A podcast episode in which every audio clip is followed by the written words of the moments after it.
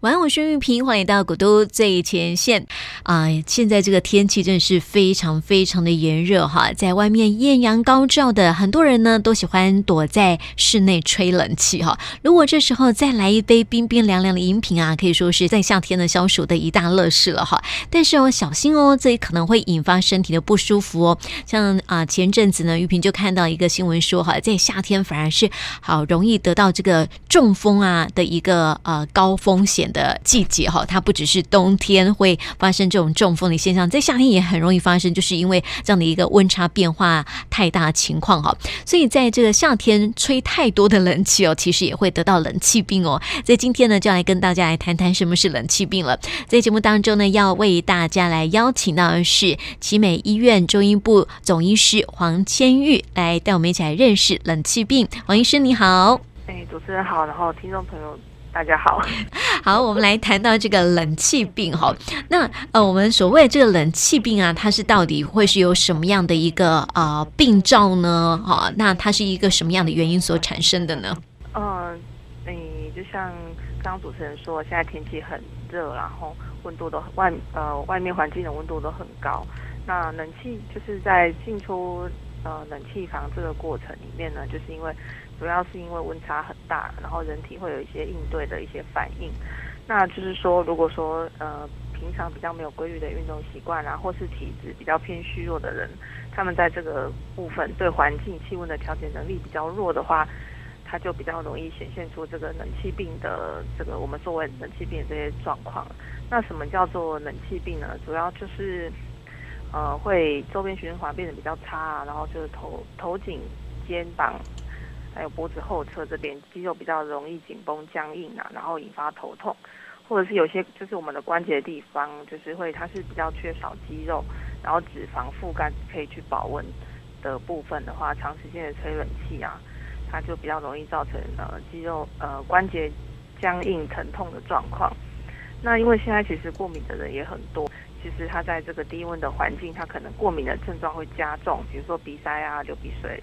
痰变多等等，这些都是呃冷气病比较常见的表现。可是像这样的话，我们刚才讲到说冷气病啊，有一些的表征，包括像是比较容易头晕啊、头昏啊，然后手脚会冰冷啊，一些过敏症状会出现哈。可是这样的状况的话，是不是会让大家误以为它就是一种感冒呢？哦，其实还其实还蛮容易的，因为它其实应该说它可能会是。前期的症状，如果说你再不再不去处理的话，它可能真的会变成一种感冒。对，因为其实对以中医来说的话，它是呃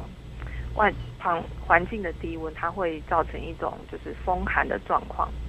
对，然后风寒其实对我们人体来说，也是它也是造成感冒的一个病因。嗯。所以说，我觉得呃以我自己的观点来看，它会变成是一个程度上的差别。刚开始轻微的时候，可能还不是感冒，就是这些症状你会先察觉到。然后如果说我们一直在没有处理的话，在我它就越来越严重，它可能就有的人就往感冒那边那个方向去做表现。那如果说要跟就是嗯鼻过敏，就是有些人他本来就流流鼻水、鼻塞嘛，那诶那我到底要怎么区分我是感冒还是我原本的鼻过敏？就是说可能第一个是发作的时间，因为有些人的鼻过敏，他可能就是在固定。比如说早上或是傍晚，气候比较温度比较低的时候会呃会表现，可是后来发现他这个症状表现的时间越来越长，或者是说已经离开了那些他常发作的时间，他仍然是出现，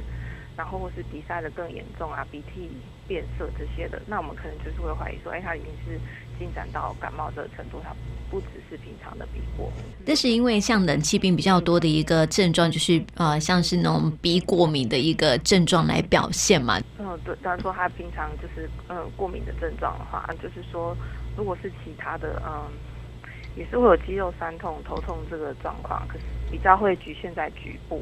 感冒的话，它可能就会不只是只有头痛或是肌肉疼痛的问题。像这种会有那种所谓的冷气病的哈，就是比较容易影响，就是吹冷气吹太多，然后比较因为有些人哈，他在冷气房里面他就没事啊，但是有些人他就会有这样的一个冷气病的一个产生哈，所以比较容易有这样冷气病的大概是什么类型的人呢？嗯，就是说他平常可能没有规律的运运动的习惯，嗯，他体质上比较偏虚弱，他对这个环境啊，还有气温的调节能力比较比较弱的这些人，他可能会比较容易跑跑出就是冷气病的的症状。是不是相对来讲，就是身体比较虚弱的人，就比较可能会发生这样子？嗯，相对相对来说，相对来说哈，呃，比如说这呃英法族长辈啊，也比较有可能会这样子嘛，对不对？嗯嗯，或者是说，哎。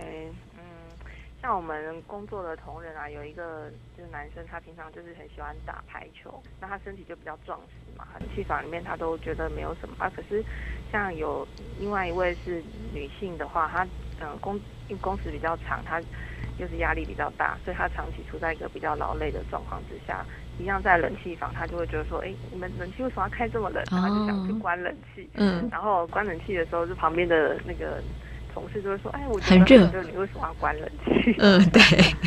对，所以年轻人其实也会有、嗯、啊，但是就是说，还是看他平常的一些状况。嗯，对。有些人就是对于这个也大概是二十度左右啦，哈 的一个冷气温度可能就没有办法受得了，但是有的人的适应力就还蛮强的这样子哦，所以看这个体质的一个状况啊哈，就是是不是会有得到这种冷气病？还有我觉得像有一些人呢、啊，他在吹冷气的时候吹一吹，我可能会觉得，哎，好像是某一个部分啊，就像您刚刚说到的，冷气病它可能会针对某一个地方，譬如说在关节的地方哈，或者是呃晚上有时候我们。也会吹冷气睡觉嘛？有时候吹一吹呀、啊，就觉得好像突然冷起来了。这样子的状况是不是也会慢慢就是让自己得到这种冷气病了？还是说，呃，在这种关节的地方常常会感觉到疼痛的，也就是冷气病的一个表征，是不是？嗯，其实呃，我，怎么说呢？因为冷，虽然说我们我们听到冷气病这个词，我们可能直接就会想到。冷气引起的，但是就是说以呃，如果说我们对应中医的一些概念，那我们其实在过在中医的部分里面有一个呃有一个分类疾病的分类叫做阴暑。那阴暑就是说阴阴暑的阴是那个阴天的阴，然后暑假的暑。嗯。那它的这个东这个词的意思是说，因为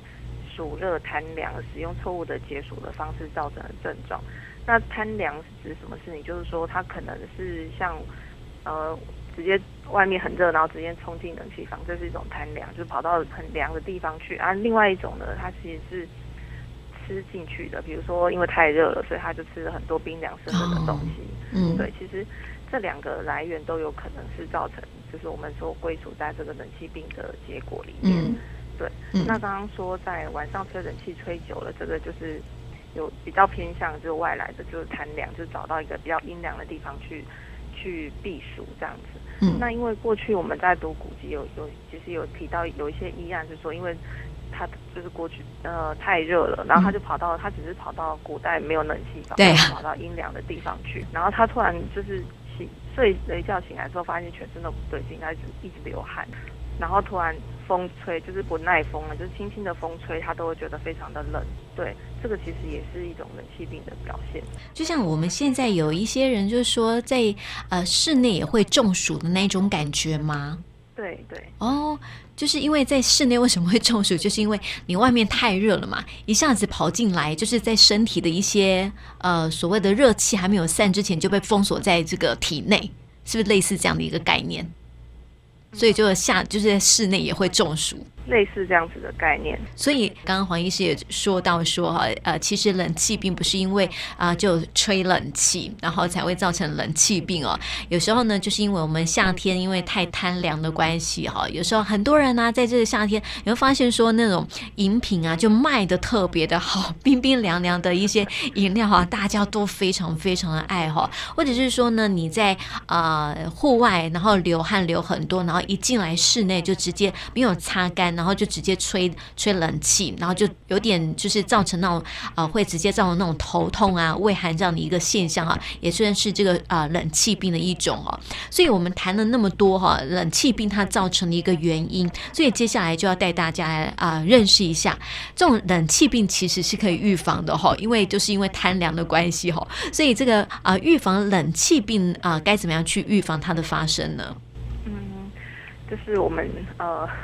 呃借一下古人的智慧啊，就是有一句俗谚是说冬吃萝卜夏吃姜。那为什么夏天这么热还要吃姜呢？其实，在这个呃时节的时候，我们人体的阳气它是向外发散的。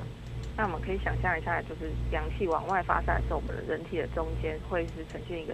比较空虚的状态。对啊，那在这个时候呢，我们反而是需要补充温水，或者是像这个俗谚里面说的，在我们的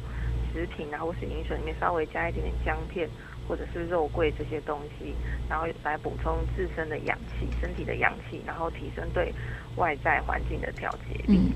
对啊。那另外，因为我们刚刚其实一直反复的提到内外室内外温差的问题，那所以我们平常就是冷气的温度的调控，就是会比较建议放在二十六到二十八度之间，尽量减少对跟外界的温差。那就是还有就是说，你从如果从外面进来到要进来到冷气房里面的话呢，就是先把汗水擦干啊，或者是在比较阴凉的地方稍微等候一下，让那个温度先降下来，然后再进到室内，这样子是减少温度的差距。那如果说是因为工作环境不，你一定得一直要待在冷气房里面的话，那可以找准备一些丝巾啊，或是薄外衣，在就是寒冷的时候稍微。避寒一下，或是比如说绑在脖子这边保护一下脖子，这样子，这样的话就可以嗯。预防冷气病的发生，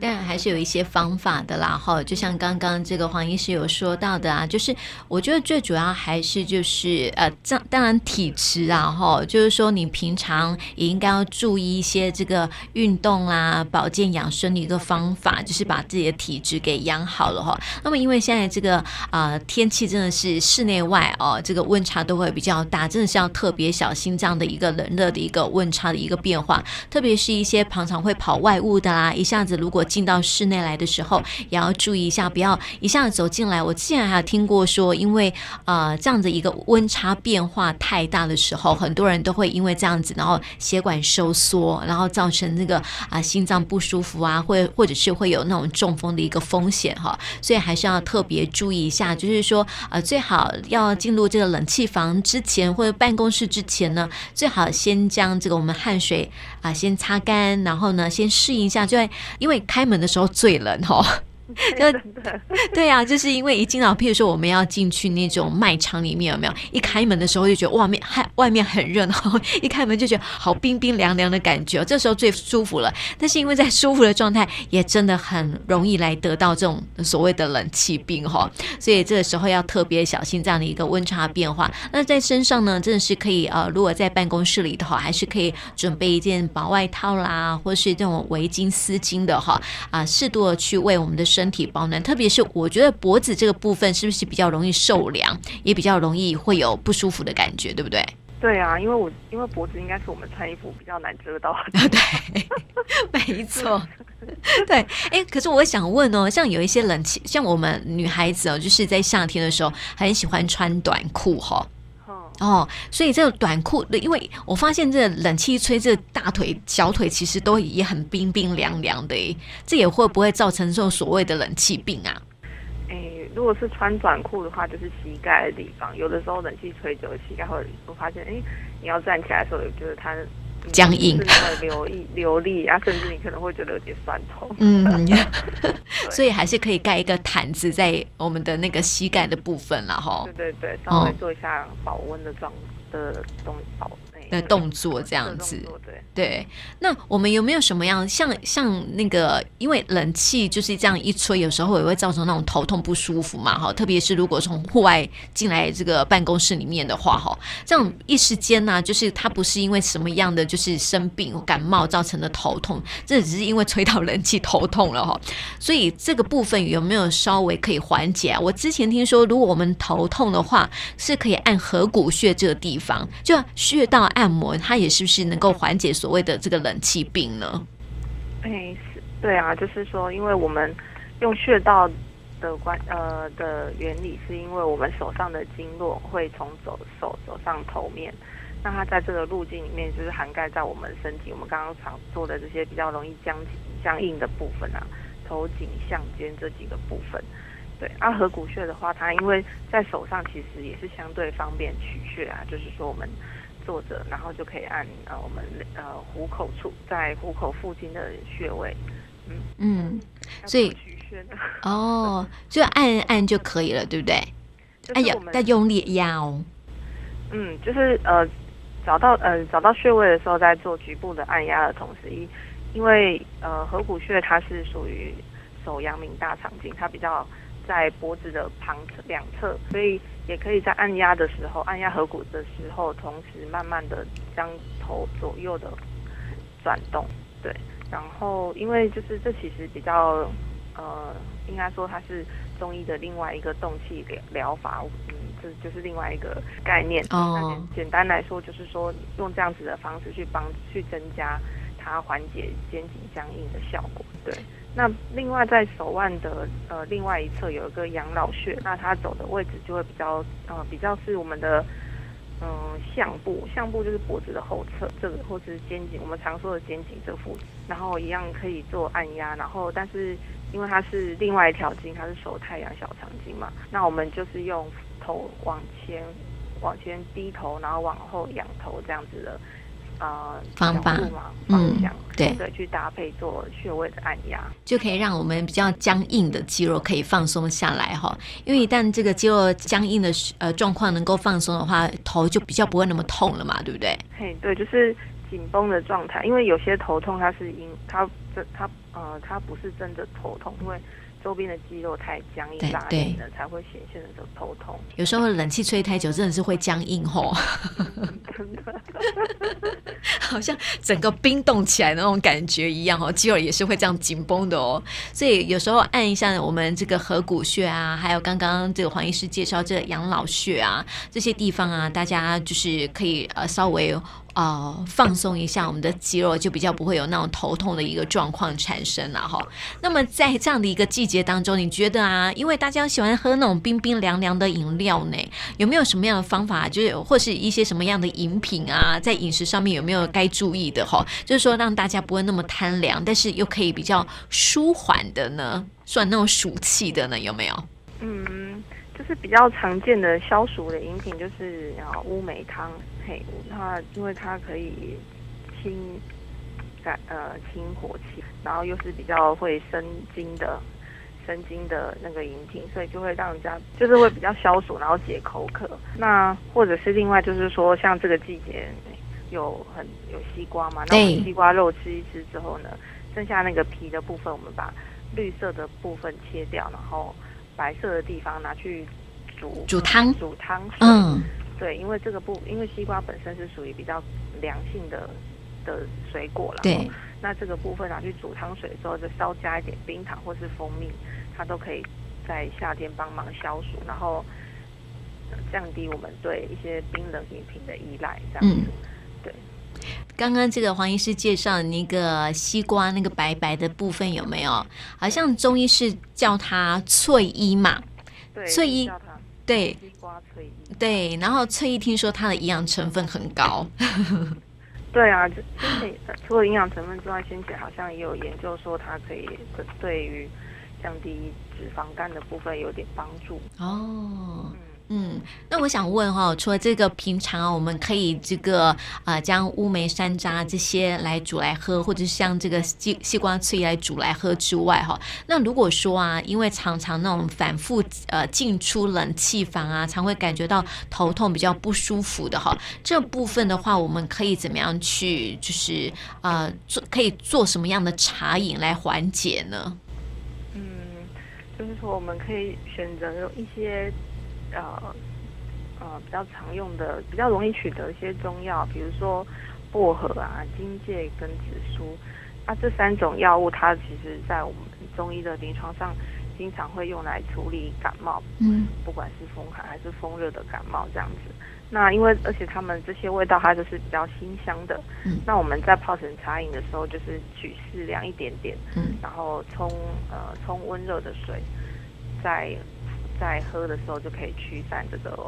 风寒，嗯，然后改善这些头痛不适的状况。因为像是薄荷，其实也是凉凉的感觉了哈，而且香香的。那这个好像它去除那种头痛不舒服啊，它的效果还是还不错的哈。所以这些推荐给给大家。那其实我觉得在夏天了哈，真的是不要想说啊、呃，就虽然说有时候真的很想贪凉一下哈，但是还是要提醒大家，还是要多喝水哈，多喝水才是一个最重要的一个养生的方法哈。因为这个啊、多喝水，然后吸收多一点的水水分啊，毕竟我们在夏天的时候呢，很容易因为流汗来流失过多的水分哈。有的人因为甚至不喝水，只有喝饮料啊，体内的水分哈不够多的时候啊，其实都也很容易造成一些身体不舒服的一些状况哦。而且呢，因为夏天如果在冷气房待太久了，皮肤也会觉得很干燥哈。所以呢，适时的为身体补充水分啊，多喝水就是一个很好的一个方式了哈。所以我们在今天呢，也介绍给大家这种啊、冷气气病，也聊到了这冷气病啊，它的一个原因啦，还有一些预防的方法，也提供给大家一些诶解决啦啊，或是啊舒缓啊不舒服的一些状况哈，也提供给大家来参考哈。那么今天呢，也谢谢黄千玉医师来到我们节目当中啊，谢谢你，谢谢。